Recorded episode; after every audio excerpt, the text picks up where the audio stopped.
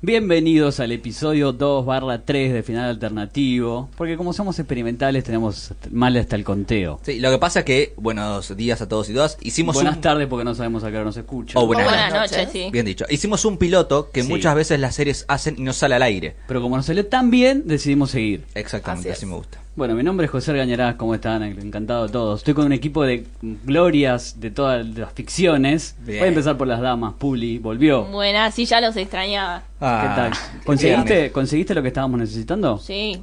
El Y cuadro. también la ganadora, ya está la ganadora también. Tal vez tengamos, tal vez tengamos foto, no lo sabemos todavía, porque es- todavía es muy secreto todo. La señorita, para no dije Puli Ragoy, porque es el apellido también, la señorita Sí. Ana Manson luego. Buenas, ¿cómo les va? ¿Cómo estás, Ana? Bien, ¿ustedes? Bien, perfecto. ¿Contentos? Sí. Nico, Nicolás Darfe. Gracias, muy contento. Eh, quería pensar, eh, voy a comenzar de ahora en más haciendo una pregunta en el mundo de las series que nunca se fue resuelta en la vida. Pero, yo, ¿por qué la voy a responder yo? si no la va a responder nadie, creo A que la gente en final alternativo, con, utilizando el hashtag, Hashtag. la responda a ver quién sabe. Es una pregunta capaz ustedes no saben, pero en el final de Spider-Man, la serie animada de los 90, Mary Jane desapareció. ¿Me pueden explicar dónde está? En un universo alternativo. Eh, no sé, pero que me expliquen por favor dónde está. Me dejaste un final abierto tremendo con un final increíble. Perdón. listo. Bueno, también quiero nombrar al señor que está detrás de los controles del operador, Francisco Paliero. Pa Pallero. Palleiro, ¿eh? Se- se- se- le dije, deletréamelo, le dije, Vean. hacémelo bien. Para el tercer Bueno. episodio ya lo tenemos. sepan que no guardo bien los nombres. Bueno, este episodio va a tener una temática que se va a llamar como la vida misma. Vamos a tratar de pensar si necesitamos tal vez una vacación de toda la fantasía de DC, de Marvel. ¿Qué es lo que nos atrae de la vida misma en la pantalla? Me gusta este tema. Respóndame, chicos. Yo cuando pre- pregunto, ustedes me tienen que responder. No, yo creo que igual los que tienen que responder son los oyentes, ¿no? Porque acá lo que hacemos siempre es plantear estas preguntas. No tenemos las respuestas. Podemos llegar a tirar ciertas teorías, pero de acá con respuestas absolutas no creo que se vayan. Hablen por ustedes. Yo siempre tiro la, la posta. Buah, está bien.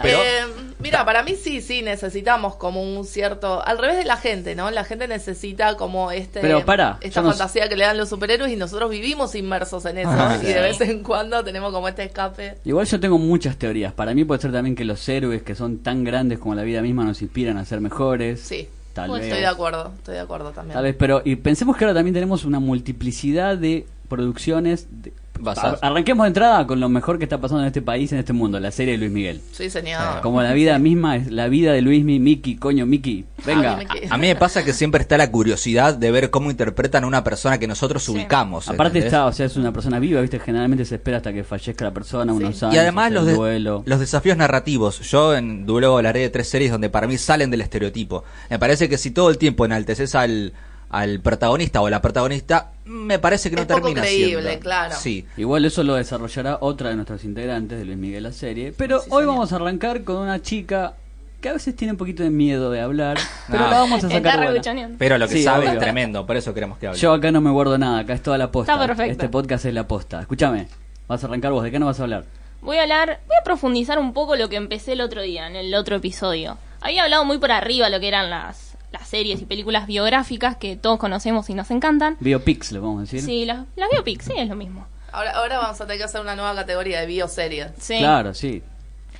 Pero quería profundizar un poco en la estructura y cómo evolucionó el género. Porque creo que está bueno tenerlo en cuenta al momento de ponernos a ver algo de este... Para eso te trajimos, Mica, para que nos ilumines. Sí, porque vos nos hablaste de una de los 90 y una de muy reciente. Muy reciente, sí.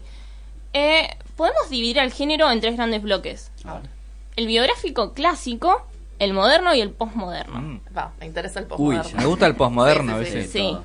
Igual no está muy explotado todavía, pero yo creo que en un futuro vamos a ver muchas películas de este- esta estructura. El clásico es la típica película que explota un momento trascendental en la vida de una persona. Se me ocurre ahora La zona más oscura de Gary Oldman. Sí, No sé si la vieron. Yo te voy a decir que sí, pero no la vi. la de Churchill. Sí, la película no era gran cosa, pero Gary Oldman hace un papel magistral realmente. Eh, después tenemos las modernas, que son las que más consumimos hoy en día, que estamos podridos de estas películas. No, ¿por que, qué? Sí, ya, ya cansan. Ya, ya está. La verdad, me que ¿Cómo son... Tres ejemplos. Eh, bueno, Ah. esta peli parte de, un- de algo normal, de algo cotidiano, para mostrarte la vida de cómo una persona común se convierte en excepcional. Como por ejemplo la teoría del todo, la chica danesa. La última que vi de este tipo fue la de... con Eddie Redmayne. sí, tal cual. Eh, la última que vi de este tipo fue la de Michael Keaton que hizo de McDonald's. Sí. Ah, Que sí. igual la película es malísima, pero sirve para ejemplificar. Y Sí, para que te den ganas de ir a comer a McDonald's también. O sea, te dan ganas de ir a comer. O sea, Sí. gusta No, porque... no, ¿cómo te van a dar ganas de ir a comer a McDonald's después de ver lo que hizo ese señor? No, No, bueno, al pero no tiene- te dan ganas de boicotear a McDonald's. Te dan ganas de, de decir este tipo es un HDP. Sí, Nada Mientras comes sí. papas fritas. Pero no, Pero no la es vi. tremendo el monstruo que hizo, eso hay Sí. que, eso hay que Sí. admitirlo. No la vi. Este, cuéntame una mini reseña, una sinopsis. La vida del chabón que inventó McDonald's. Eso. Sí, Eso eso, es todo. claro. Eh, básicamente, en realidad, es la vida del chabón que le choreó la idea de McDonald's a los hermanos que inventaron McDonald's. Ok. Así que por Y ahí bueno, la mano. y por último tenemos la postmoderna, que era lo que me estuvieron preguntando, que es en donde coexisten estas dos que mencionamos anteriormente. Y no hay mucho de esto, se me viene eh, Mi historia sin mí, ¿la vieron?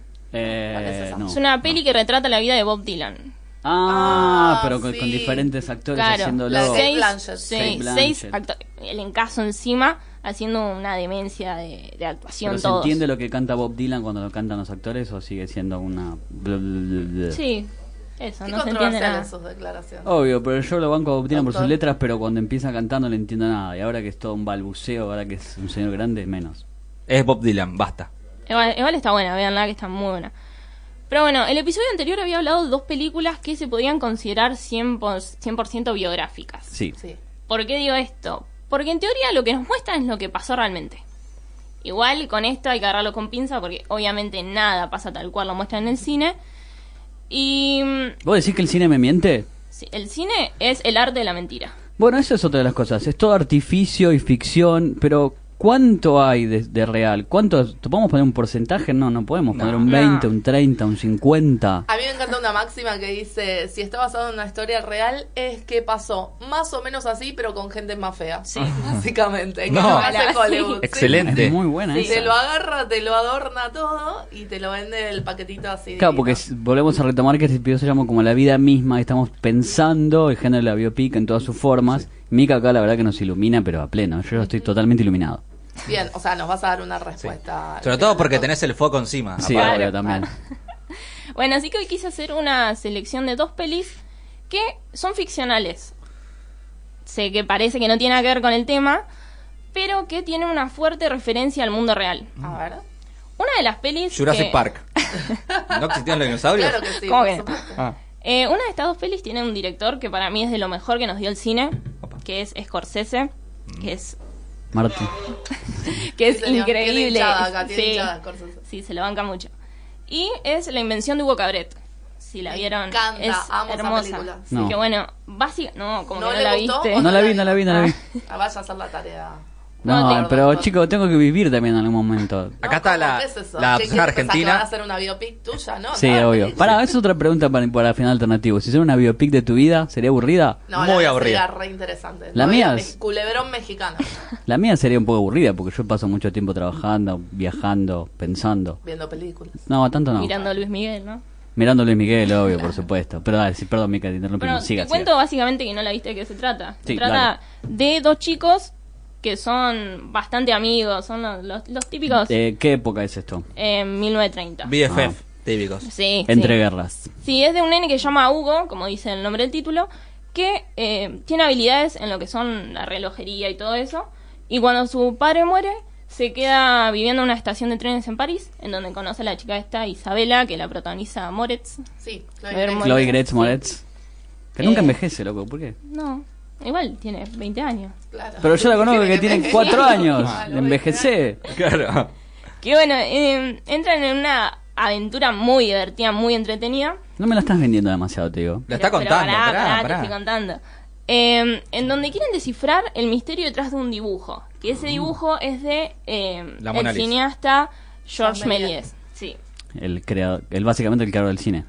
Eh, Bueno, no, podemos es- discutirla. No, el cine de efectos especiales, Bueno. diría yo. Porque fue un mago, un ilusionista que se enamoró del cine cuando vio una proyección de los Lumière, que fueron los que inventaron el cinematógrafo.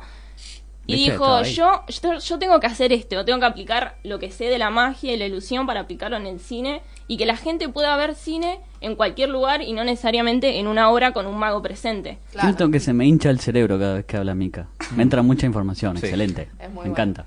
Así que nada, eh, quiso comprarle, Méliès, este cineasta, una cámara a los Lumière que le dijeron, no, no te la vamos a vender. Así que Ah. dijo, ah, no, bueno, se crea su propia cámara y empezó a probar con las ópticas, que son los lentes que conocemos hoy en día.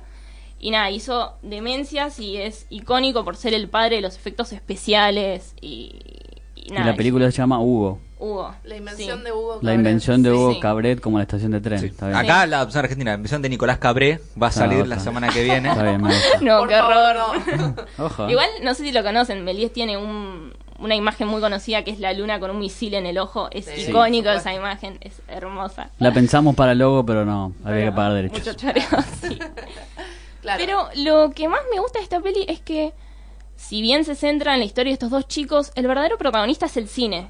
Sí, Ah. absolutamente. Es Es, el- es un homenaje Sí, hermoso. de principio a fin, y Scorsese lo hace con detalles que la verdad que son... ¿Tiene mafiosos?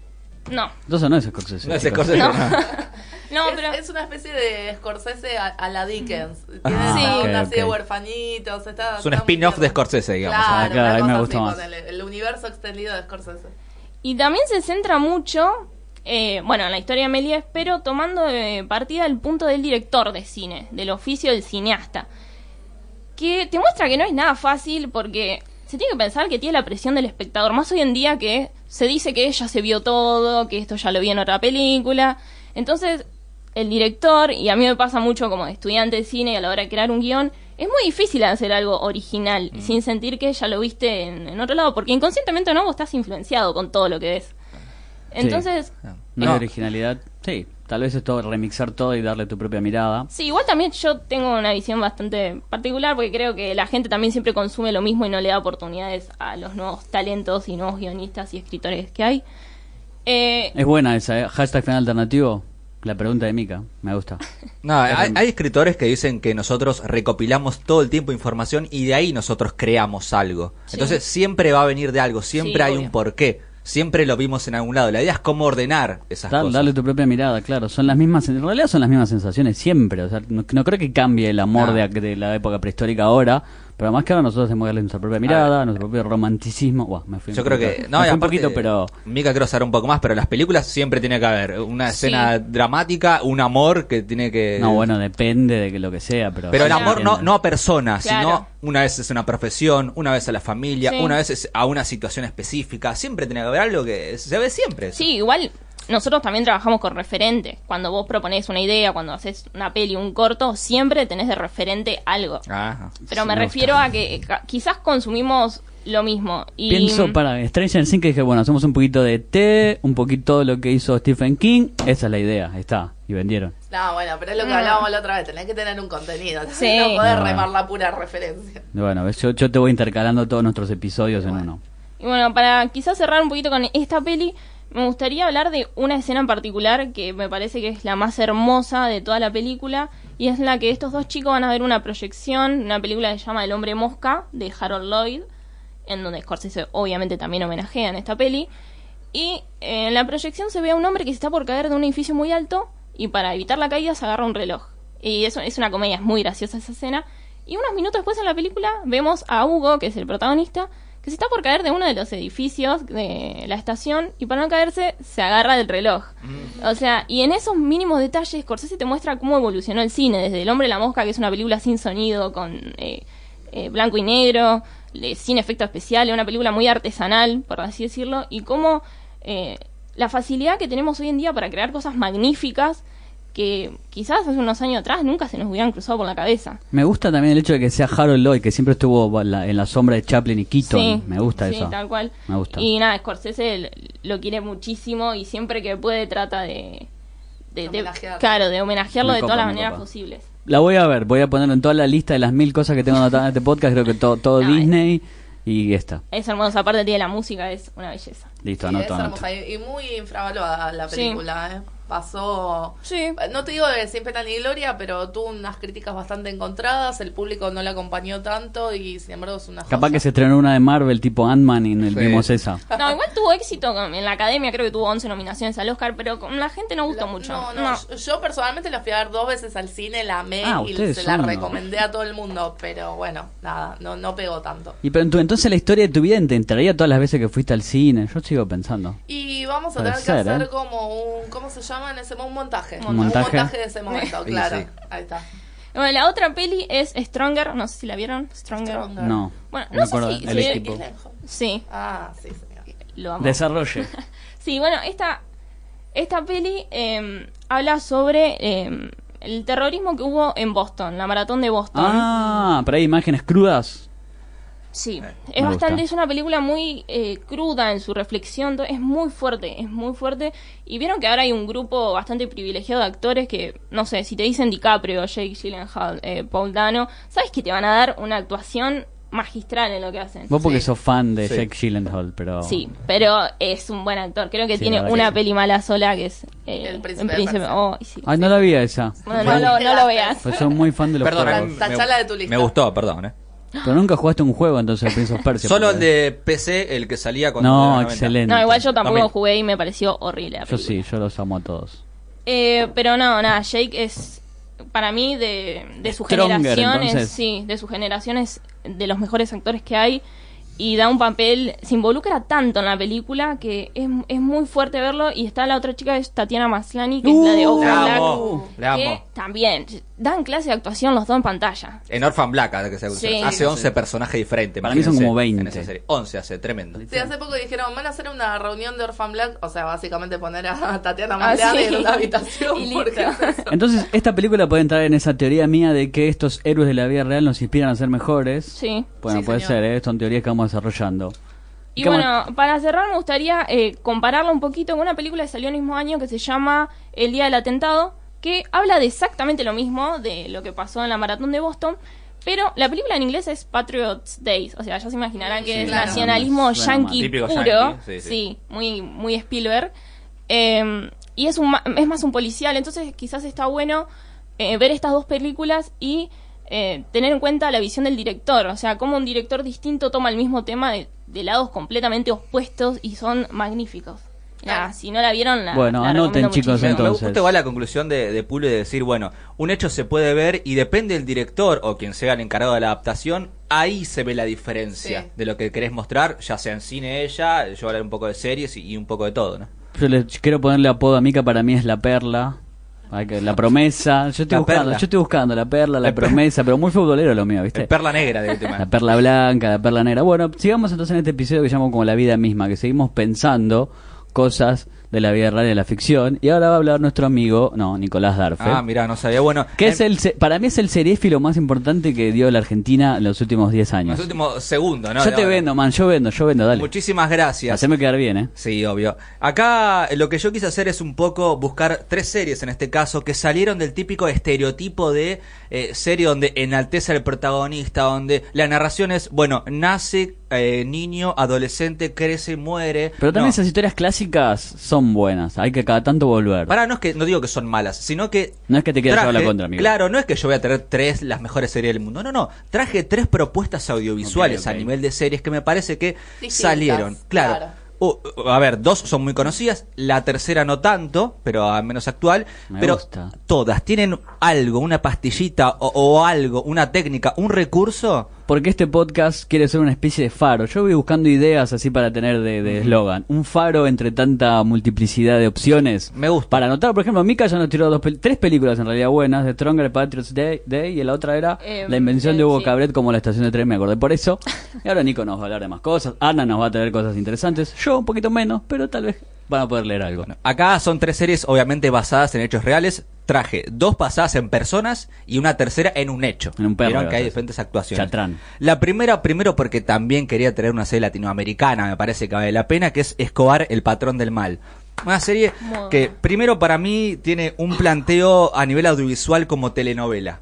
Digamos, nosotros, que somos, yo creo que el consumidor de series generalmente, entre comillas, ya no queremos ver novelas, ¿no? Está, de hecho, por no, eso en es refutable. Ya te dije que lo vamos a refutar. En este mismo episodio lo vamos a no refutar a esa teoría. que nadie ve telenovelas. Claro, pero es lo que más se consume hoy en día. Claro, de hecho Chicos, vos- pero pensemos en la televisión argentina que Las Mil y Una Noche, que es una telenovela clásica, clásica, lenta, rompió la pantalla. Claro, en realidad estamos pensando un poco más en nuestro nicho, me parece, o Sí. en nuestro, por ahí en nuestro rango etario, pero la siguen rompiendo. A ver, las telenovelas siguen rompiendo porque también la televisión no creo que tenga la misma audiencia que el internet.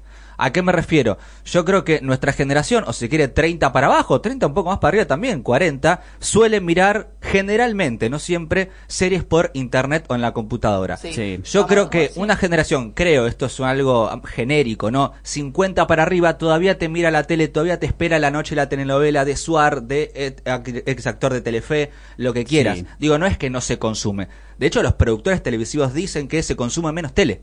Eso lo dicen Eso los es productores cierto. televisivos. Hay menos rating a nivel general. Pero bueno, para mí lo que tuvo Escobar es que fue un planteado desde lo que yo decía como, como telenovela, entonces se pudo expandir. Fíjense el recurso que utilizó. Tiene 113 capítulos, Escobar. Imagínense, en Netflix la cortaron, pero lo que hizo Escobar fue eh, hacer capítulos de media hora, 20 minutos para alargar más días de, de emisión. Claro, porque pensemos que los millennials y centennials nos acostumbramos a hacer una cosa y hacer tres a la vez. Cuando yo estoy mirando una serie, estoy chequeando Twitter a ver qué dicen de la serie. Es Sí. como que miramos todo tan fragmentado últimamente que tal vez perdimos la capacidad de concentración. No lo sé, hashtag final Puede alternativo. ser. Estoy de Pero acuerdo. acá Refútenme. una producción de Caracol Televisión que suele hacer varias varias producciones interesantes. Me parece que al plantearlo como telenovela y desde lo audiovisual serie se pudo ahondar mucho en un personaje tan grande como Escobar. Tan rico porque puedes mirar de mil formas. y Sí, sigue pero teniendo historias. eh, si vos ves una película o ves Narcos, otra serie que sus primeras dos temporadas sí están basadas en Escobar. Ah, esto- no te quería spoilear, pero vas, no vas a hablar de narcos. no, no, entonces. pero Ok. esto es diferente porque de hecho los primeros capítulos son de él de joven, Narcos ya él es grande, digamos, acá ahondan en su infancia, en lo que pensaba, de hecho tienes capítulos que él solo se queda en su casa y manda a hacer cosas. Y se queda pensando, imagínense, eso en una serie no tenés la posibilidad de hacerlo, un capítulo así te aburre, digamos, no, una serie no puedes ahondar en algo tan pequeño como quedarse en su, cap- en su casa pensando cómo atacar tal cosa. O sea que es más una telenovela, que está bueno Sí, también. Pero de lo audiovisual hicieron a nivel serie, ¿por qué? Y acá me parece que hubo un, una cosa interesante, como decía yo, que salía el guion. Metieron insight de imágenes reales. ¿Posta? Esto es, se suele hacer en cine y en televisión al final. Digo, recuerdo, voy a nombrar una nominada al Oscar y ganó el Oscar como es Fargo, por ejemplo. Sí, es cierto. Fargo, dije, sí. Fargo, sí, ¿no? Fargo. La de Ben Affleck, dirigida por Ben Affleck. No, Argo, Argo, Argo. Argo. Fargo es la serie. Argo de Había Ben una Affleck, película también. dirigida y actuada, que al final te mete imágenes reales, pero es normal esto. Acá se la jugó, me parece, Caracol TV y dijo, che, ¿y si meto imágenes reales dentro de la serie misma? Sí, y estas imágenes que son de archivo periodístico. Archivos periodísticos, de hecho, se nota mucho la diferencia de color, a Sí. nivel, eh, si se quiere, también fotografía. Claro. No sé, cuando toma el Palacio de la Justicia, por ejemplo, la mayoría son imágenes reales que no lo podés creer. Y ahí está lo rico, que no podés creer que eso fue verdad. El tipo metió un tanque, ¿entendés? Entonces digo, una cosa es hacerlo ficción, otra cosa, para me parece, el consumo del ojo humano, nosotros como, no sé, como fanáticos de la materia, una cosa es ver esa ficción y otra cosa es ver el hecho real. Sí, sí, Claro. la realidad supera la ficción, digamos, en esta serie Claro. que vos Si no me equivoco, empieza cuando una, las imágenes de un atentado que hizo, que son tremendas. Eh, La serie empieza igual es joven, niño. no, no, sí, creo que es esa. Pero- la que está el gordito anotando siempre. Bueno, y lo que decía es que tú ¿Viste cómo lo reduje a la nada, pobre un gordito anotando? Es Ah. uno de los capos mayores de la mafia de la historia y lo reduje a eso. Ese es el punto de vista del director, ahí tenés. Sí, me parece que hizo un gran laburo. De hecho, la producción es bastante grande. Pero ya está adaptado un libro que se llama La parábola de Pablo, un periodístico, un periodístico, un periodista muy conocido allá, y una buena adaptación, me parece que tuvo eso interesante. No fue la primera serie que utilizó este recurso de meter insight de imágenes reales, pero sí fue la que más utilizó, y algo no menor, lo utilizó con imágenes impactantes. No es que te puso un Escobar caminando. Claro. No, te metió las imágenes más fuertes. No sé, el avión cuando mandó a explotar un avión, son imágenes reales. Ahí estuvo lo interesante. Claro, y que- aparte, sí, perdón, dale. No, creo que eso está bueno porque cuando uno ve una serie basada en algo que pasó realmente, dice, bueno, capaz esto es mentira, capaz esto no pasó, y te lo muestran así y decís, che, Por eso ahí yo la resalto como alguien que salió un poco de guion. Para mí es no romantizar la violencia que a veces tal vez lo tenemos tan metido adentro. Yo pienso poner las películas de Marvel y DC que son tan violentas. Los niños crecen pensando que ese tipo de cosas está buena. No está bueno, está bien darle un viso de realidad interesante Sí, sí. a este tipo de series y decir, no, la verdad que esto no está bien. No, es tremendo. Y, y paso a la segunda ya rápidamente, que eh, tiene que ver con una propuesta de National Geographic, increíble a nivel mundial, sabe mucho de historia, de, de ambientación, de todo, y con una colaboración de Fox, o sea, dos grandes, que es Genius. Genius que ya va por su segunda temporada. A ver, la primera fue con Einstein, la segunda fue con Pablo Picasso, actores de primer nivel, digamos. eh, ta- antológica, como una, una onda American Crime History que Sí, tenés. es una temporada basada Sí. en una persona, genio, justamente genia, si se quiere, para la humanidad. La primera estuvo Einstein con Geoffrey Rush, la segunda Pablo Picasso con Antonio Banderas interpretándolo. Y acá eh, yo quiero hacer hincapié en esto que me parece brillante en la propuesta narrativa, que es increíble. Si yo les pregunto a ustedes, no sé si vieron Genius la primera temporada, pero ¿cómo creen que empieza una serie basada en Einstein? Escribiendo Primer minuto, primer E- minuto. EMC en un pizarrón. Bien. Al cuadrado. ¿Alguien más tiene otra teoría para tirarme en general? No sé. No importa. En el baño. En el baño, o naciendo, si se quiere. No. Típica Con- primera con la escena. foto de la lengua. Sí. Claro. Bueno. ¿saben cómo empieza esta serie? ¿Cómo ¿Cómo? empieza? Escuchen esto. Empieza Einstein, ya siendo Albert Einstein, previo a dar una charla en una universidad, teniendo sexo en el escritorio con su secretaria y diciéndole, yo le quiero decir a mi mujer que estoy saliendo con vos. Así empieza. Arranca con todo. Pero, Sí. ¿viste lo que es? Yo creo que Genius, durante estas temporadas, lo que hizo fue bajar, ¿no? No enaltecer a ese ídolo o ídola, o ídolo en este caso porque está basado en dos hombres, la tercera en una mujer, pero... Opa, no, no adelante, no adelante. Ah, ya se sabe igual esto, pero me parece que estuvo esto de humanizar al ídolo, que el tipo es un HDP igual que todos nosotros. No, bueno, eh, habla por vos. HDP en el sentido que eh, es una persona, ¿cómo se, que tiene real. sus Claro, problemas. que, no, que no es de otro planeta Claro. como se los ve a, a esta gente, a los No es que, genios, oh, es el más romántico con la novia, nunca se peleó con los amigos ni con la novia, oh, no, no, no. Tiene esas cosas de, de- egocéntrico también. Entonces me parece que esto de humanizar al ídolo hizo que sea una propuesta diferente y que quise traer porque me parece genial. Otra cosa que también tiene como interesante es este estilo de narración paralela que para mí es lo que más lindo hace. Genius lo que tiene es que no es la típica serie donde, bueno, primer minuto nace el personaje, segundo capítulo es un niño, tercero es un adolescente, cuarto está entrando a la adultez y quinto hasta adelante ya es como empieza a ser el genio. Cantando malagueña salerosa. Ah, perdón, estoy pensando en Luismi. Bueno, acá lo que tiene es que ya empieza siendo él, digamos. Voy a decir cómo es el primer capítulo de... de- bueno, ya conté cómo es de Genius con Einstein. ¿Cómo es con Picasso? No es un spoiler porque es el primer capítulo. Pintando el Guernica. Eso. ¿En serio? ¿Le Le- pegué? El primer capítulo, no, no, no sé si pintándolo, pero te lo explica cómo lo hizo, por qué lo hizo, en qué contexto social lo hizo, qué le pasó por la cabeza para hacer el cuadro más famoso de él que es el Guernica. Y, y eso, yo creo que cualquier propuesta audiovisual de cine y series es el momento culmine de su carrera Sí. y que vos querés llegar a ver. Y eso en una película sería como eh, el, el- no El sé, el nudo, acto. digamos, ¿no? El nudo de ese desenlace. Sería como el, lo máximo. Acá es el primer capítulo, te explico. Lo, lo máximo que hizo Pablo Picasso fue el Guernica, así lo hizo. Se despojó de todo. Entonces lo que hace es, bueno, esta narración donde es Pablo Picasso ya grande o Einstein grande y joven al mismo tiempo. Si se quiere, para poner un ejemplo, son 10 minutos de joven, 10 minutos de adulto, joven, 10, 10, 10 cada uno. Entonces como que va jugando con el tiempo, va saltando en el tiempo y ahí vos ves un actor haciendo una cosa, otro actor haciendo otra, pero inconscientemente los, los unís y hacen un trabajo increíble. Ahí está lo interesante. Esta narración paralela que yo no he visto en muchas series basadas en hechos reales, me parece que... Porque no miraste Luismi. Te voy a repetir lo mismo. Mirá Luis Miguel no digo que no... A ver, yo, la, yo vi el primer capítulo nada más, pero digo, no digo que no se hace nunca, sino que me pareció esta No, interesante sí, sí, sí. esta propuesta de hacer narraciones paralelas al mismo tiempo en al- humanizar al ídolo y además en el primer capítulo meterte lo más importante o descuartizarlo como hizo con Einstein. Claro. ¿Entendés? Y después encima se mete con lo bélico, con los partidos políticos. No es una serie que anda rondeando con cualquier cosa. No, aparte es rejugado, porque uno pensará, bueno, dejamos lo mejor para el final y te lo ponen adelante y decís, Eso ¿y ahora que sigue? A nivel narrativo Sí, es muy jugado. fuerte. Salió del estereotipo y me encantó y me voló la cabeza por eso. Ni hablar del cast que es tremendo, pero lo que tiene Genius es eso. Listo, no es el ídolo, ah, hacemos lo mejor. Y por último, traje una producción de FX que pasó sin pena ni gloria, pero a mí me gustó bastante, bastante que se llama Trust. Trust, la de Getty. Exactamente, está, si se quiere, ambientada. Lo anterior fueron dos personas, ahora es una situación. El secuestro de Paul Getty III.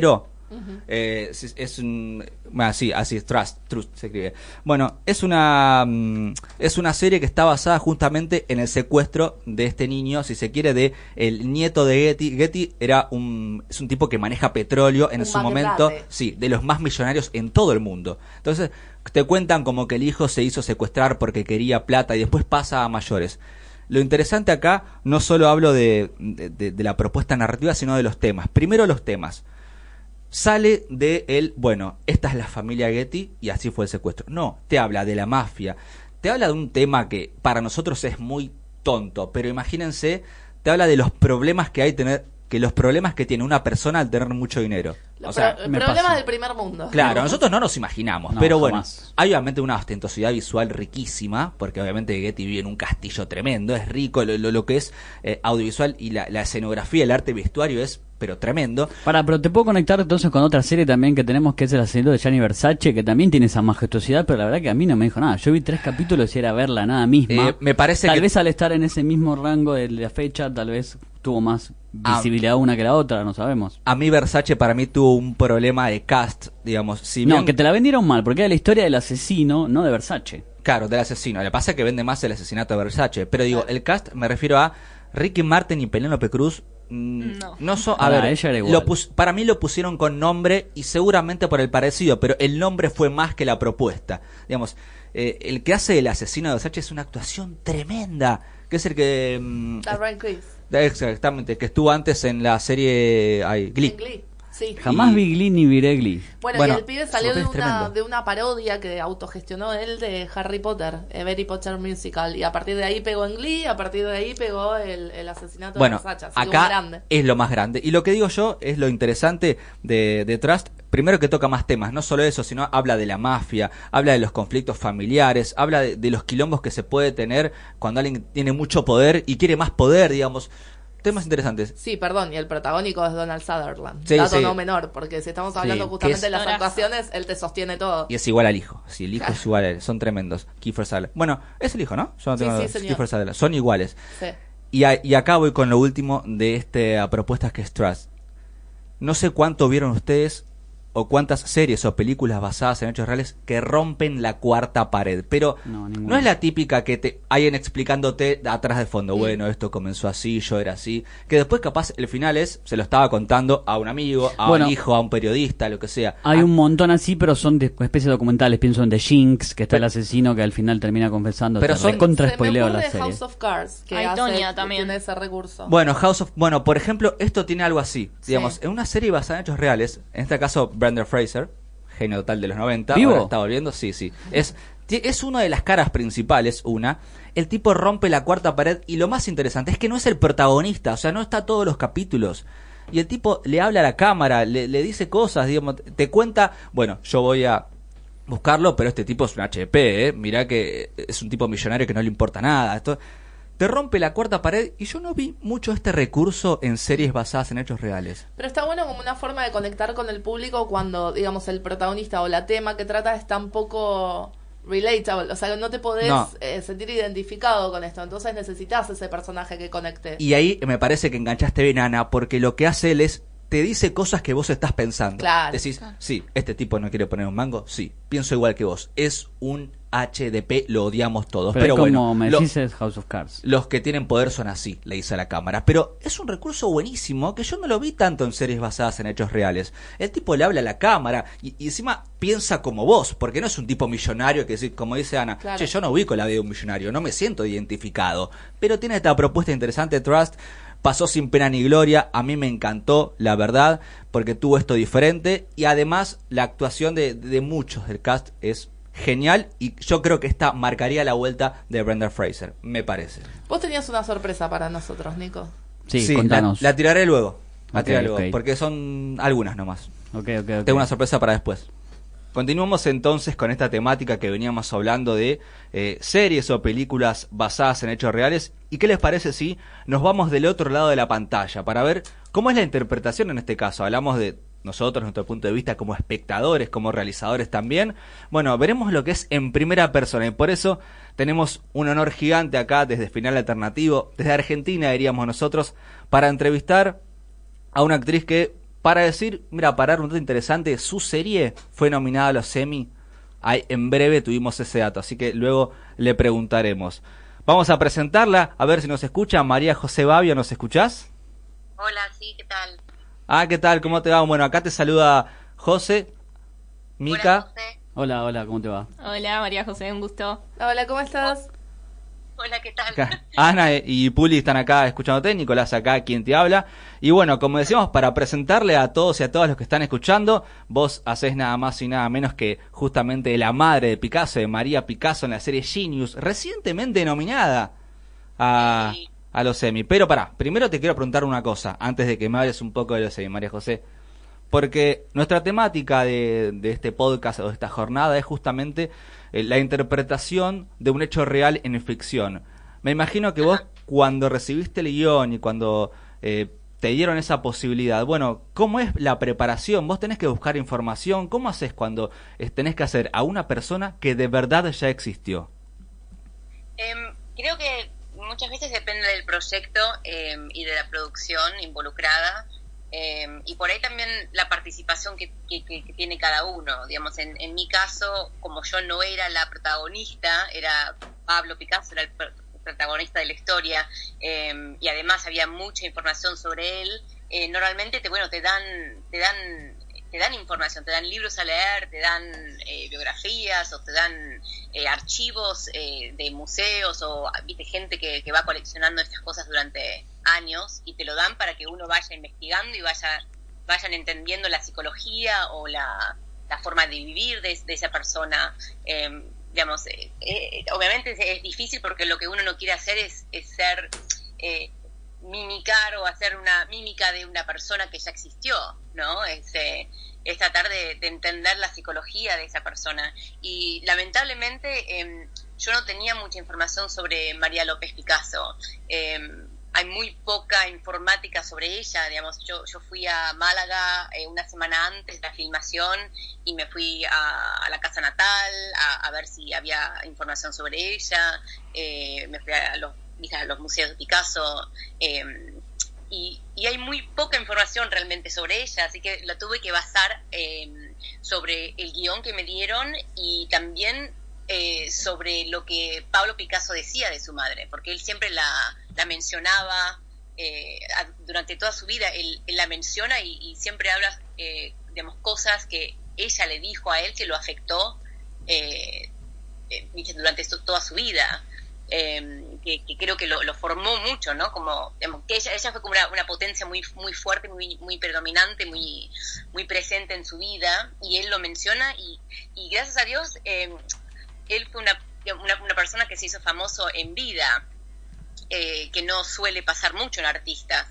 Eh, así que él, él, digamos, hay, mu hay, mucha eh, teoría o hay muchos libros eh, y hay muchas eh, entrevistas eh, que se puede escuchar a él hablando de, la madre de, de, de, él, ¿no?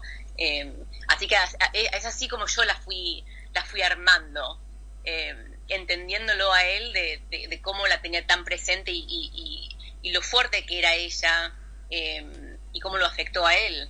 Así que bueno, así lo encaré eh, ¿viste? a esta persona, sin saber mucho de ella.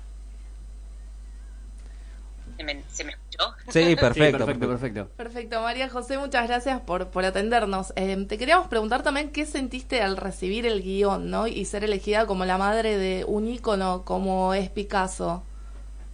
Eh, ¿Sabés que creo que no, no me cayó la espicha hasta, hasta que llegué a Málaga eh, y en esa semana que fui a, a probarme el vestuario y las y que te hacen toda la prueba de maquillaje y, y, y, y ¿cómo se llama? Y, peluquería y todo eso.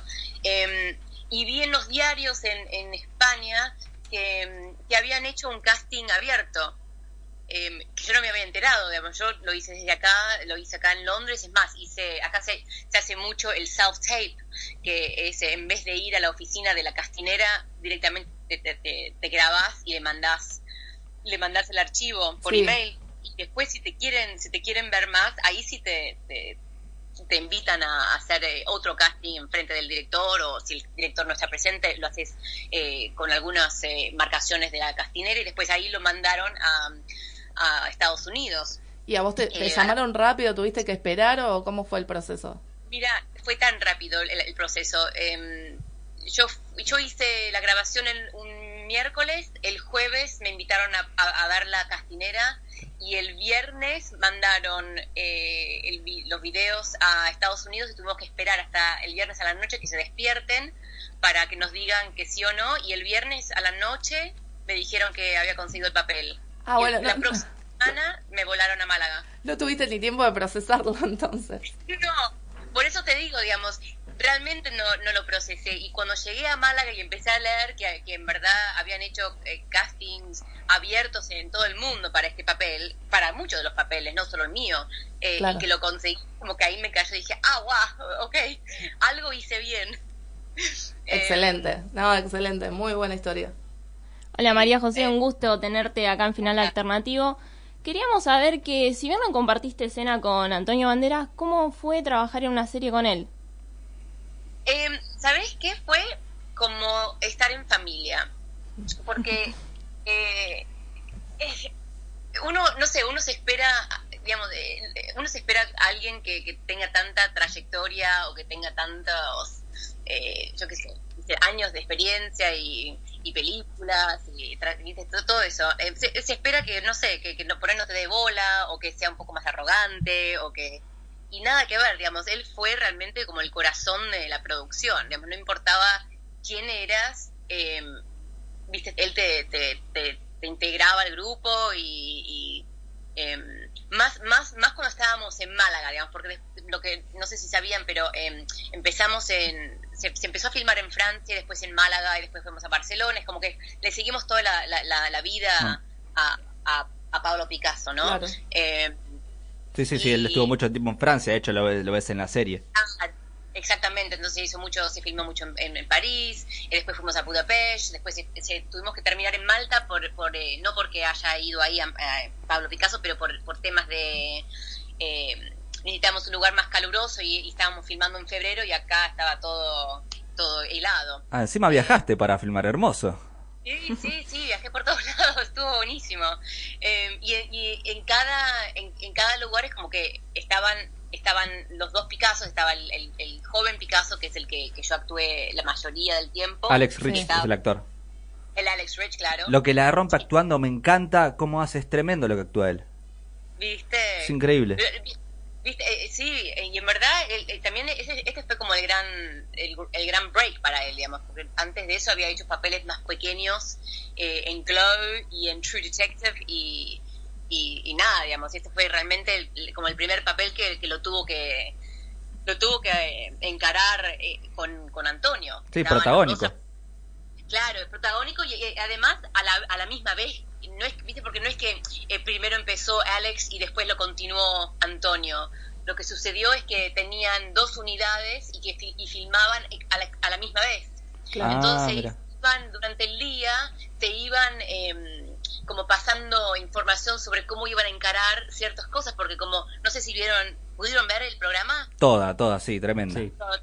Viste cómo van cambiando de, de, De momentos Sí, sí. como flashbacks a Sí. cuando era más joven, cuando más viejo. De hecho, una de las cosas nos- que, que resaltábamos acá, pero que interrumpa, es la- el paralelismo que hacen en la serie. No te cuentan cuando él nace, crece y el final. No, no. En el capítulo No. ves a él de grande y al mismo tiempo de joven. Entonces, como que. Exacto. Yo siempre. ah, yo te quería preguntar esto. Digo, ¿esos son iguales así físicamente? Mucho maquillaje, actúan igual. No sé cómo hicieron para hacer lo mismo.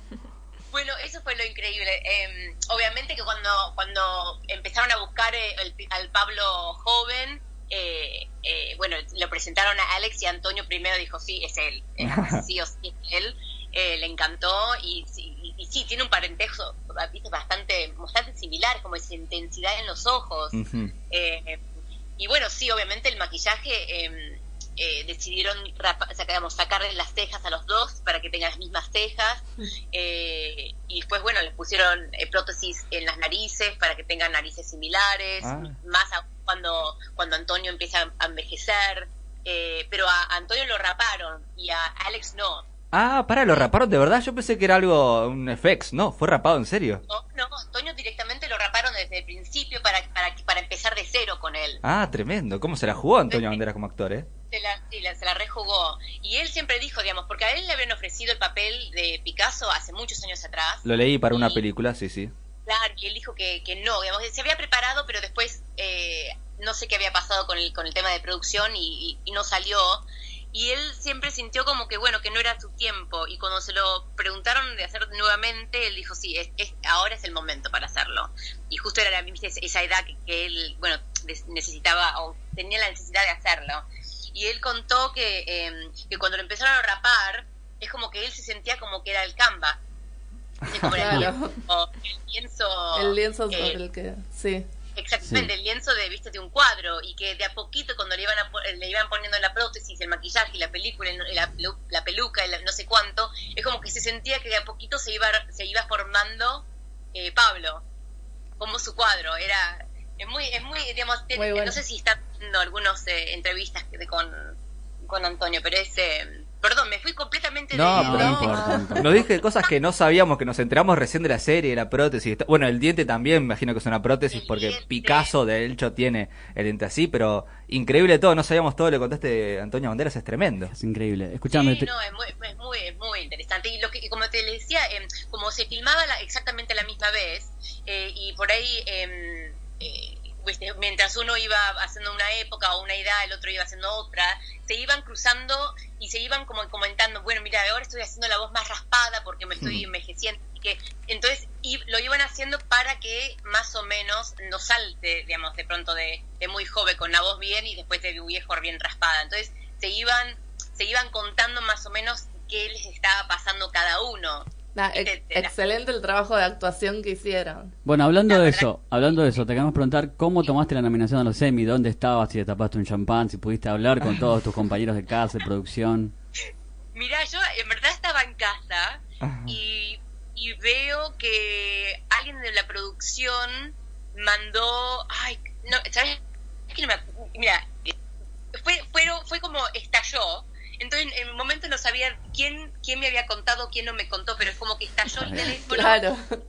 por todos lados, viste, da- eh, había gente de la producción, había gente de ve- vestuaristas, la ma- maquilladora, porque to- están todos Claro, nominados. por eso. Es verdad, es verdad. Eh, Ya tenés preparado el vestido entonces. Estoy- Antonio está nominado, está nominado eh, Javina, que es la, la- la maquilladora, que es, ex- es excelente, es la que hizo, fue partícipe de eh, Lord of the Rings. Ujú. Digamos, Ah.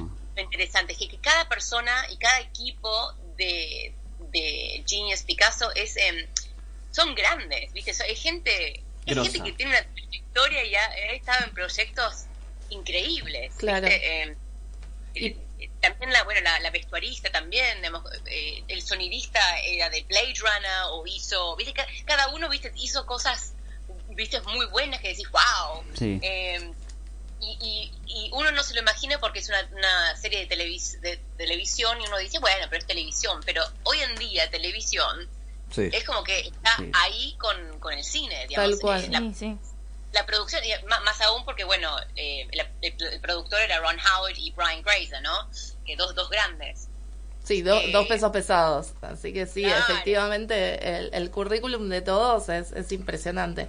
Es impresionante. Sí, y para vos Eh, viene siendo un gran año también, porque tuviste un corto que estuvo circulando por festivales. Eh, tenemos entendido que sos la cofundadora y productora de una compañía teatral que también tiene obras en el West End, en Londres. Es verdad, sí. Así que a full venís. Y, viste, es como que uno, uno empieza de a poquito, como empecé a armar, como por ejemplo, eh, este grupo de teatro, eh, porque es como que el trabajo no venía, entonces dijimos, bueno, empecemos, empecemos a hacer cosas, no esperemos, eh, hagamos. Y empezamos a escribir, empezamos a producir nuest- nuestras obras, eh, a ponerlas, eh, y después, bueno, conseguí este corto que, que, que acabo de ganar Mejor Actriz por, por, por, por mi actuación en ese corto. Felicitaciones. Entonces, viste, de a poquito es como que se va dando, pero como uno viste tiene que pelear, pelear para hasta fin, viste, lograr lo que uno lo que uno quiere. Claro, porque por ahí venís haciendo tanto, tanto, tanto trabajo y de golpe eh, empieza a caer todo junto, ¿no? Como a decantar todo el trabajo que venís haciendo y bueno, y caen los, los reconocimientos, los festivales, la- las nominaciones, las premiaciones. Exacto, exacto. Así que sí, estoy eh, digamos, obviamente muy emocionada de ser parte de, de un grupo, una producción que haya sido nominada. Ahora es la segunda vez que la nominan, porque creo que la- el año pasado también fue nominado por 10 Emmys, pero no ganó ni uno. Eh, Sí, es verdad, no ganó. Bueno, este año, por este año. Segunda vuelta. No, sí, vamos a estar hinchando. La producción es excelente, ya el año pasado merecía bastante. Lo que pasa que, para mí, como decís vos, la televisión está casi competitiva como el cine. De hecho, muchos actores, Anthony Hopkins, Antonio Bandera, ya deciden pasarse, Jim Carrey ahora, deciden pasarse del cine a la televisión. O sea, ya la competencia empieza a ser más grande. Y como decís vos, es- tenés nominaciones, pero uno quiere más. Claro, obvio. Y, y además, como decís, la, la, la competencia también salió porque estas eh, productoras independientes como Netflix o Amazon Prime o ¿viste? Todo- tienen tienen eh, la posibilidad y, y- y la producción detrás de que, que pueden armar cosas tan buenas, digamos, de, de calidad como el cine, digamos. Eh, Nosotros estábamos grabando y había tres cámaras, a veces había tres cámaras a la vez. Tremendo es Y eso. eso, eso no sucede, eso normalmente es en cine, ¿viste? Normalmente dicen, bueno, corte, ahora hacemos este ángulo, bueno, ahora otro, este ángulo. No, era a la misma vez, había tres cámaras para no perderse nada. Y por eso después eh, se editó, digamos, eh, terminamos de grabar a, a mediados de marzo y a fines de marzo eh, era el premier en Málaga. Y ya tenían Ah. los dos primeros capítulos. Mira, claro, o editado. sea, un año para 10 capítulos estuvieron. Casi. Eh, ¿Cómo? Un año para 10 capítulos casi se estuvieron. No, eh. no, no, no, no. Eh, eh, se, se filmó en cinco o seis meses todos los 10 Claro. capítulos. Pero, Pero- después en edición, montaje, todo, también tuvieron Se otros meses. hizo, no se hizo directamente ahora, Ah. en marzo Uh, de qué este locura. año. Por eso, en marzo de este año se, terminamos de filmar en Málaga, no, en Ah, Malta. Ahí Y entendí. a mediados, de, a mediados de marzo y a fines de marzo de ese mismo mes, en Málaga hicimos el premier con los primeros dos capítulos. Ah, entendí que era un año de diferencia. No, claro, es, es tremendo. O sea, capaz hicieron el montaje en el momento que se terminaron los capítulos. No sé, pero increíble cómo terminaron todos. Casi, increíble, increíble. Digamos, hay que tener viste, mucho, mucho peso para poder lograr eso. Sí, es lo que decíamos. Un poco hablamos acá de Genius, que es una serie que no solo está Chido detrás, que es tremenda producción a nivel mundial, también está Fox metido un poco a nivel ficción, entonces Claro. es bastante grande, como decís vos, es una propuesta gigante. Sí. Pero... Sí, y ahora, sí, no, perdón. no, no, seguí, seguí, seguí. No, que anunciaron eh, que ahora la tercer, eh, el tercer genio va a ser una mujer. Va a ser una mujer, sí, sí. espectacular. Hasta donde... Sí, la vas a, ¿lo decís vos? Yo también ya lo sé, pero decilo vos, me encanta que lo digas vos. que la te- porque bueno, porque hubo mucho, viste, como después de todo el escándalo de, de qué pasa con las mujeres Sí. y no sé cuánto, entonces eh, mientras grabábamos Picasso, una de las productoras, eh, eh, compañera de Ron Howard, dijo, bueno chicas, a ver, si, si, si pensamos hacer eh, el tercer genio y eh, lo pensamos hacer mujer, ¿quién quieren que sea? Entonces empezamos a alargar todos nombres, viste, de- Ah, de- mirá, ¿en serio? ¿Entre ustedes lo tiraron? tuvo un aporto. Eh, y quedó Mary Shelley, que, Sí. que es la que escribió. Frankenstein. La escritora. Excelente. Excelente. Claro. Sí, sí. De hecho, la, no- la noticia se dio en una mm, en una ¿cómo se llama? como una convención donde estaban los productores de la serie y lo tiraron hacia el público. Y ahora me acabo de enterar que lo dijeron ustedes, es buenísimo ese dato. Es excelente. Sí, sí, bueno, obvia- obviamente, digamos, eh, les preguntaron a todos nosotros y nosotros largábamos nombres, dijimos Claro. un montón de, de mujeres, eh, yo qué sé, desde, en el momento dijimos Frida Kahlo, pero bueno, no querían hacer otra pintora. Claro. Ah, Eh, claro. Tan, tan- viste, tan justo después de Picasso, eh, yo que sé, había oh, Mary Curie, había, yo que sé, había un montón, eh, Eckhart, eh, D'Angelo, había un, mo- había un montón de mujeres. Y bueno, quedó, quedó Mary Shelley. Mary Shelley, que encima va a ser re interesante por toda la relación de ella con la madre Uf. también, entonces tienen para explotar un montón por ahí. Sí, sí. Bueno, y hay, y hay otros datos que no les puedo comentar. Ya casi, casi les digo por entusiasmo, pero... Ay, no. Casi, no casi. puede, casi, casi, casi se escapa. Pero eh, sí, va a ser muy interesante, va a ser de... Sí, con ganas, con ganas a ver qué, qué va a suceder con eso. Para, eh, una pregunta para sí o no, digamos. Ese ese datito, ¿es que ya está la actriz pensada, no? ¿O no? Eh, no, no, no, no, no quién es la actriz, pero sí... Nombres. De casting eh, hay. Ah, ay, ay, ay, ay, ay, ay. Qué lindo. Bueno, entonces ya, ya hay nombres barajándose en producción, digamos. No, sí, bueno, siempre. eh, Sí, imagino. hay- hay- hay- es más, hay, hay, hay algunos actores que ya fueron, eh, Casteados. ca- no casteados, pero como que, que, que durante la filmación de Picasso les dijeron, che, ¿cómo te gustaría estar en la tercera? Mm. Y, o sea, como, ya, claro, entonces, ah, bueno, ok, sin saber, sin saber qué personaje, pero como, como confías que la producción es tan buena, no te importa realmente qué, qué vas a ligar, ¿viste?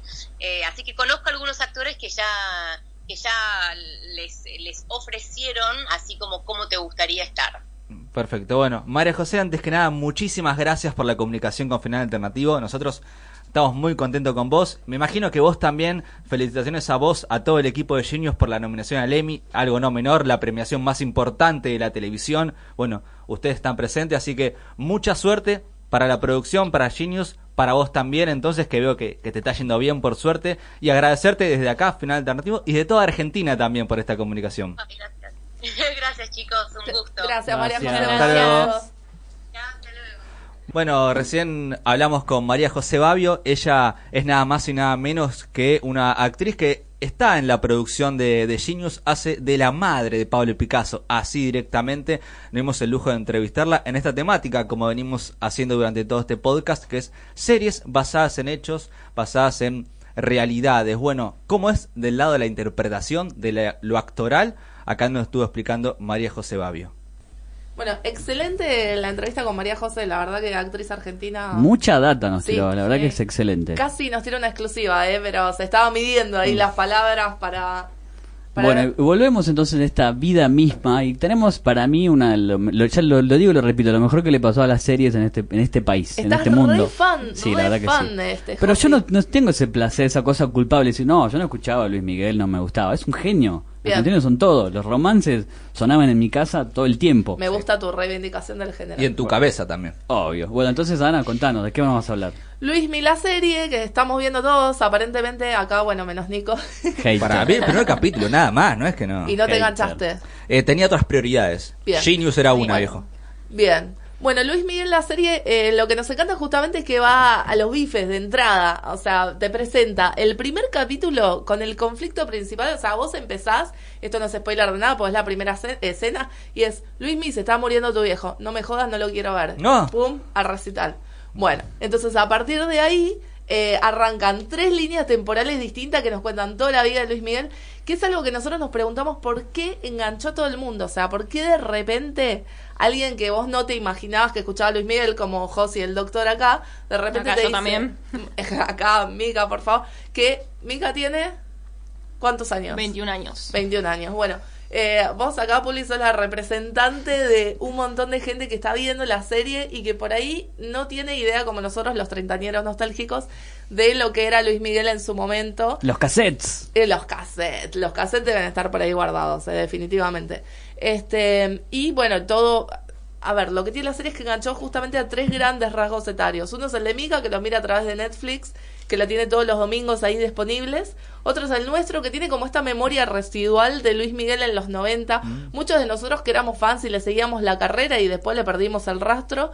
Y las señoras de 50, que son como el público de Luismi por default. Para mí ahí está, me parece lo, lo, lo bueno de hacer una serie tan popular como Luis Miguel y encima latinoamericano, o sea, lo ubicas y mucha gente de otra generación fue a verlo. Sí, sí, ni que hablar. Bueno, de hecho, yo acá voy a contar algo al aire, muy loco, que lo fui a ver en el año, creo que 96, tenía, ponerle nueve años y la volví loca, mi tía, para que me lleve, pero loca. ¿eh? Y lo que me causa mucha gracia es que justo el otro día leí a alguien que decía, estoy a un capítulo de pagar lo que sea por una entrada para un concierto de Luis Miguel. Así que en este momento me parece que es el momento ideal para que Luis Miguel incluya a Argentina en su gira, porque Vamos a hablar de esto, o sea, pegó en toda Latinoamérica, pero sobre todo en Argentina. O sea, en México, obviamente, claramente Porque es pegó. el sol de. México. Porque Luis Miguel es el sol de México. Aunque no nació en México. Buen dato ese. Lluvia de chanes. Pero en Argentina eh, pegó mucho también porque, bueno, hay un par de personajes este, argentinos muy buenos. El manager de él, eh, que lo interpreta César Bordón, es un grosso. Después tenemos a la madre de él, ítalo-argentina. eh, tiene muchas conexiones. Tiene Marcela, ¿dónde Marcela. estás? Bueno, acá el señor preguntó dónde está Mary Jane. Sí, Mary Jane. Mary ¿Dónde Jane, está sí. Mary Jane? Bueno, ¿dónde está Nosotros sí. Marcela? Eso Queremos saber preguntamos dónde está nosotros. Marcela. Queremos ¿Sabes qué? saber dónde está Marcela. Es un recurso que utilizan muchas series yankees que tienen una visión latinoamericana. De hecho, Narcos, el protagonista es chileno. Después tenés eh, del cartel de Medellín es argentino. ¿Cómo? Sí. Nar- no, Narcos es eh, brasilero. ¿Estás seguro? Sí. Igual está Pedro Pascal también. Pedro Pascal es el protagonista. Vos Claro, decís el no, actor. el actor que hace el policía. Sí, el protagonista. También, también. Yo pensaba en Pablo. Escobar. Ah, no, no, no, Pablo Escobar fue la primera dos temporadas, digamos. No spoileé que se muere Pablo Escobar, no me digas. Chicos, por favor. Bueno, en fin, sí. Pero para, cual. pero Y- podemos pensar entonces que te te iba a refutar la idea que tiraste hoy que Luis Miguel es un de melodrama clásico. Tenés el malo, Sí. malísimo, recontra malo, el padre Luisito Rey. Desarrollame eso, Ana, por favor. No, el padre de Luisito Rey, Oscar Janeda, la rompe. Es una cosa que yo creo que. A ver, a- además es el, el único actor que se mantiene en todas las líneas temporales de. Luis Miguel, digamos, Sí. porque a Luis Miguel lo interpreta, bueno, Diego Boneta, que también es productor de la serie, al igual que Oscar Janeda. Qué churro. Entonces, Boneta. sí, divino. Están recontra involucrados los dos y tiene una química espectacular de padre e hijo. Eh, y este señor, Luisito Rey, el villano del año, porque es Sí, el villano sí, del año. el villano. Hace un montón que no odiaba un montón un villano como él. Es tremendo. ¿Viste? Más que Negan cuando apenas apareció, Pero que lo odiamos más. todos. No, no. Aparte vos decís, no, no puede. Este capítulo está- estuvo mal. El siguiente está peor. Sí. Y el otro peor. Y después decís, no, bueno. Sí, y eso que está bastante romantizado. Porque Sí. lo de la efedrina en realidad era otra, otro tipo de drogas. ¿Viste ese tipo de cosas? Sí. Bueno, porque acá Luismi estuvo como supervisando todo el proceso de la serie. O sea, esta serie está basada en un libro que escribió el biógrafo de él sobre su vida. Y es el biógrafo oficial. O sea, Luismi acá está involucrado. De hecho, le aparece en un cameo en el primer capítulo. Y vamos a ver para dónde sigue la serie en la segunda temporada, si es que se confirma.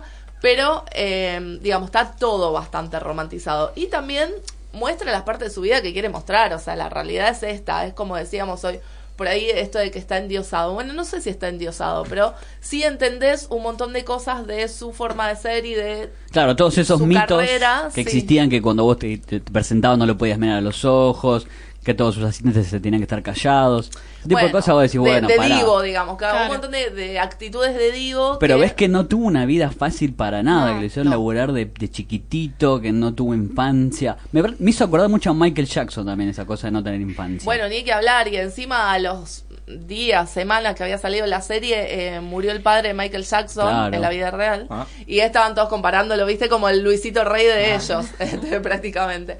Pero bueno, sí, a ver, cosas que sabemos que pasan con los niños estrellas, pero es muy fuerte verlo así y saber que es una historia real y saber que pasó, como decíamos hoy, más o menos así.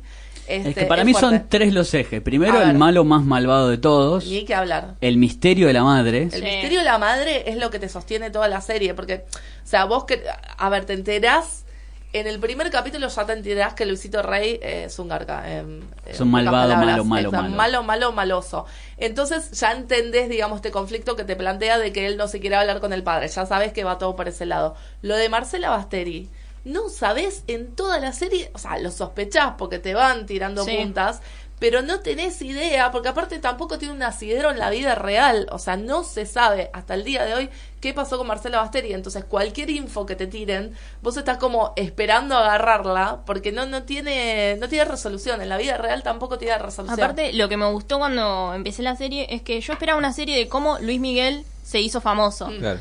Y si bien con los flashbacks te cuenta un poco, ese, ese no es el eje central No. de la historia y es increíble. Es Tal increíble y desde el minuto uno querés saber dónde está la madre de Luis Miguel y es O sea, y el tercer eje sería para mí la obra, el talento, las canciones, ¿no? Porque No, sin, na- sin eso no, no tendríamos nada. La Sí. voz es... ah. Si ahora eh, yo me pongo una productora hacer un documental de qué pasó con la madre de Luis Miguel, me puedo llegar a ser Sí, exitoso. Sí. millonario. Tremendo. O sea, todos son acá. teorías igual, ¿viste? Pero bueno. Yo, Son la última, la última teoría que yo escuché es que murió en los 80 a manos de Luisito Rey.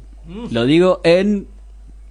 Spoiler No, no, no, no, no lo es afirmo. una fan theory. Habría no lo muerto. afirmo, no lo afirmo. Habría muerto, Habría pasado. Habría, claro. Ya Incluso el biógrafo dio a entender que tal vez Luisito Rey no sea el padre de Luismi. Ah. Uh, Ese Epa, es epa. alto dato. Sí. Porque Bueno. pensás encima que no es el padre y lo haces hacer esto al pibe. Está cambiando la voz. Déjalo. No, pobre pibe, tremendo todo lo que le pasa. Este, y bueno, me parece que también, yo no sé si ustedes estarán de acuerdo o no, también lo abro el debate al- a, nuestros oyentes con el hashtag final alternativo. Pero para mí, uno de, de los, de los motivos del éxito también es que es una serie en español. Es que es una serie en nuestro idioma con la que nos podemos, grandes comillas, identificar, pero digo, podemos encontrar un montón de relación con, con nuestra vida diaria. Y fíjense que pasó hace poco eh, con La Casa de Papel, que acá no, lo- no- más allá de que no la banquemos, no tiene nada que ver. Sí. Fue un éxito rotundo y eso es indiscutible. Un gran atraco, tío. Es para, pen- es para pensar, Dani. Hashtag Sí. final alternativo. me Hashtag final alternativo. Entonces me parece que esto de que esté en nuestro idioma hace que llegue a una cantidad de público mucho mayor y que, que está mucho más dispuesto a darle una oportunidad. Y yo tengo para contarles sobre otro, hoy tiramos recomendaciones ya de series, de, de películas, este, dejamos abiertos los debates para el público y tengo para contarles sobre otra historia Mm. pseudo basada en una familia real, un, un culebrón, pero en este caso chileno. Es eh, la escritora Isabel Allende, que no sé si ustedes sabían que prácticamente toda su obra está basada en su vida real.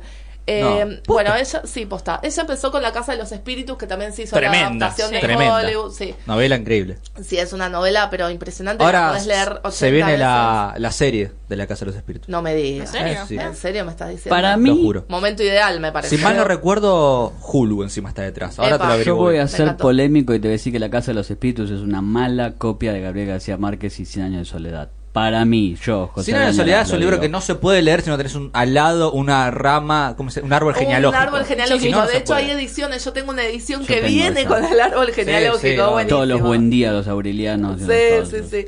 Para mí, para mí, yo lo digo como lector, a mí me aburrió profundamente La Casa de los Espíritus. No quiere decir que No, a ver, son los dos grandes exponentes del realismo mágico. Digo, por algo también es como que tienen. Ellos son su propio género. Confirmado, chicos. De la mano de Hulu, que Hulu está haciendo todo bien últimamente. Sí. Dejame estar la haciendo todo bien. Va a adaptar la famosa novela Ah, espectacular, me encantó, me acabas de dar una noticia maravillosa. Sí, sí.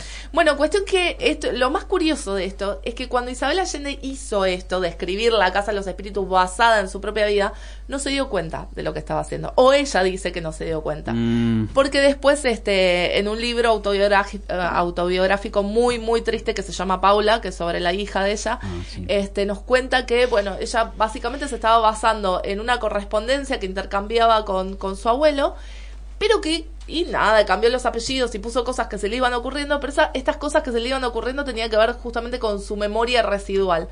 Cuando la novela se edita y su madre lee La Casa de los Mm. Espíritus, le dice, che, Isabel, ¿qué haces? ¿Estás loca? ¿Cómo vas a contar esto de nuestra familia? tremendo. sí, claro, aparte la novela hitazo, exitazo en toda Latinoamérica. Y ella le dice, no, pero pa- esto no pasó, esto lo inventé yo. No, boluda, esto pasó y... Isabela, mal, existe claro. tussecretos.com. Claro, O sea, Claro. publicalo en Zaraca, no sé, bueno.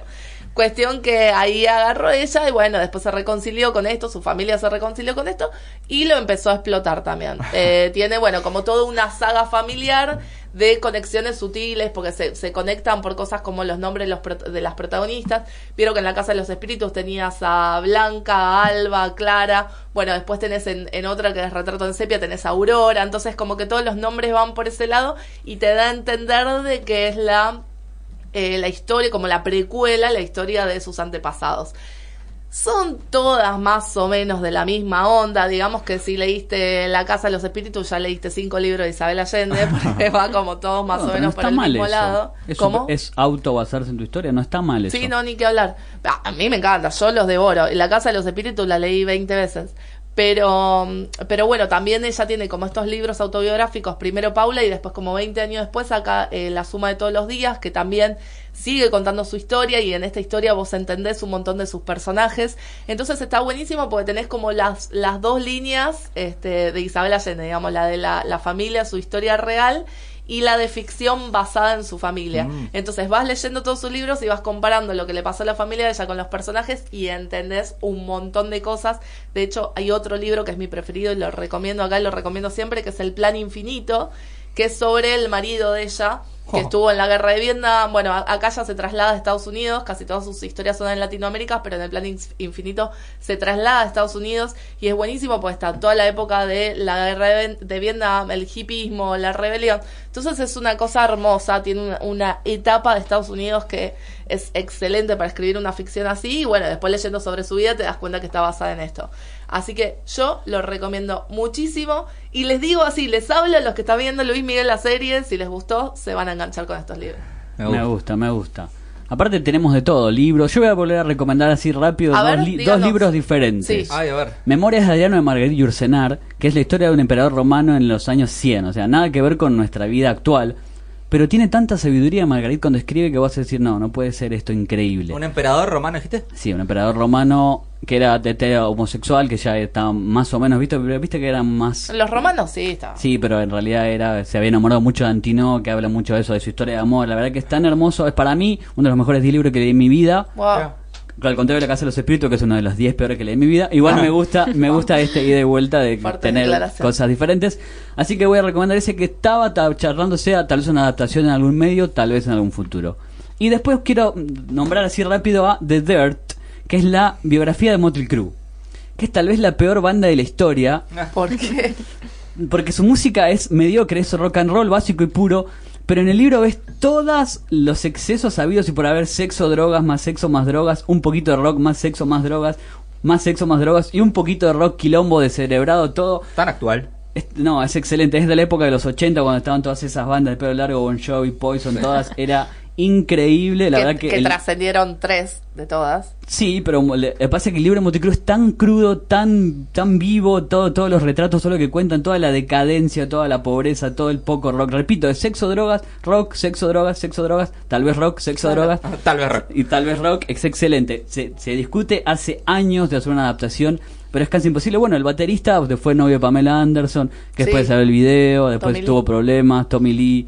¿Entendés? Son cosas que a mí, la verdad que a mí los libros de rock me gustan mucho, así que The Dirt es uno de ellos. Después puedo nombrar por arriba también a Life de Keith Richards, que es excelente, la vida de la- tal vez la, el mejor guitarrista de la banda de todos los tiempos, la mejor banda de todos los tiempos, los. Rolling Stones, de rock and roll. O sea, lo, lo que vos decís es que muestran el famoso detrás de cámara, ¿no? Que diríamos, ¿cómo. es que cómo Motley Crue te lo, te lo cuenta como, como fue, no, no creo que hayan guardado nada. Claro, y cero romantizados. Cero, cero, cero, es la decadencia porque cruda. quedan todo el tiempo como descerebrados, ¿entendés? Son unos descerebrados, pero vos los terminás queriendo. En cambio con Keith Richards no es un descerebrado, es un tipo muy inteligente y te da una complicidad cuando escribe, ¿entendés? Te hace sentir que vos sos su cat. Todo el tiempo yo la leí en inglés y era, yeah, you're my cat, como te dice como un amiguito, ¿entendés? Amigo, como que te abraza cuando lo está diciendo. Cuenta la historia del blues, cuenta la historia de los Stones, cuenta su historia de amor, que la verdad que vos ves también que es un loser en el amor. Que porque viste que decías, no, son los tienen todas las chicas, en realidad Mick Jagger era más el galán, Claro. él era como mucho más tímido. Así que yo recomiendo esos dos, de esos tres, Life, Dirt y eh, Memorias de Adriano. Y creo que ya con esto podríamos ir cerrando este episodio. Muy bueno, me encanta porque tenemos por un lado la serie de los genios como Sí, este Picasso, exponente de lo máximo en su campo Sí. y por otro lado los libros de los losers, grandes comillas, ¿no? No, lo- para mí más- me gusta más lo de celebrados. Pero pensemos que el género biográfico sigue teniendo cosas. Se viene la película nueva de Mary Shelley, Sí. se viene la de Neil Armstrong con el director de La La Land, La de Freddy también. la de Mercury. Freddie Mercury. La verdad que yo les voy a decir, chicos, que yo a Rami Malek me cae muy mal, muy ¿Por mal. qué? No, yo lo ser el único Muchísimo. ser en este Sí. planeta, sí. Pero vi el tráiler y es igual y quiero ver esa película ya. No, es impresionante. Es un- Además, con esa banda sonora nada puede fallar. Es como no me importa si la película es buena o no, realmente escuchar a Queen en el cine. Igual para mí si tu banda favorita es Queen es como que no sos muy buscador de música. Yo tengo ese tipo de No. criterios tan, No, de- bueno, tan mala onda, ¿viste? Sí, muy mala onda. Como Aparte, que porque, si- porque si es te- tremendo. Si te gusta Queen es como que no, no buceaste mucho en la música. Ojo, amo a Queen y todo, todos tenemos grandes éxitos, pero la tenés un poquito fácil. Fuertes declaraciones del Sí, no. A, mí me gusta, Polémicas. a mí me gusta tirar fuerte, fuerte al medio. Fuerte. Y bueno, y tal vez no tengamos una, una resolución, una reflexión final. Para mí tal vez la clave de todo esto es hacer vidas pequeñas y grandes memorables a través de la ficción. No lo sabemos, lo podemos seguir debatiendo en final alternativo. Sí, está Sí, bueno, señor. aparte, lo vimos a todos los puntos: cine, series, entrevista también. Sí, la Hablamos- entrevista estuvo muy linda. Lo, lo que es interpretar a una persona que de verdad existió, digamos, el actor o actriz, en este caso que María José Babio, que entrevistamos de Genius, eh, me parece que tiene que hacer un research, tiene que buscar, tiene que leer, y eso es un trabajo Sí, que, sí. digamos, no sé si, a ver, no, no digo que no lo haga otro actor o actriz, pero me parece que No, es pero un es un plus. compromiso. Claro. Sí, sí, Igual. sí, sí. Es un plus a alguien que tiene que interpretar una ficción que tiene que ser un personaje. Un plus tiene que ser, como dice ella, como nos dijo María José Babio, ¿no? Es buscar, leer, preguntar también cómo era, qué hacía, qué actitudes tenía. Está bueno esto, esta visión de, de todos los puntos de vista lo hicimos acá. Excelente, entonces podemos dar por finalizado este, por supuesto que lo seguimos en nuestras redes, las podemos decir ahora, por favor, decime tus redes, arroba. Arroba Nicolás Darfe, simplemente. Arroba capitana con doble N. Arroba pulión bajo ragoy. arroba bajo si ganarás y nos despedimos hasta la próxima chicos, besis, chao. Bye.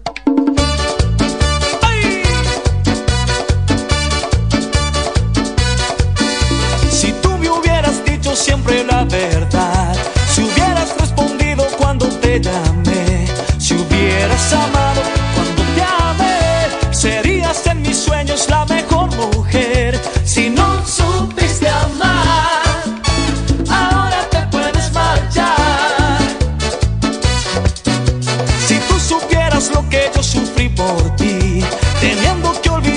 sin saber por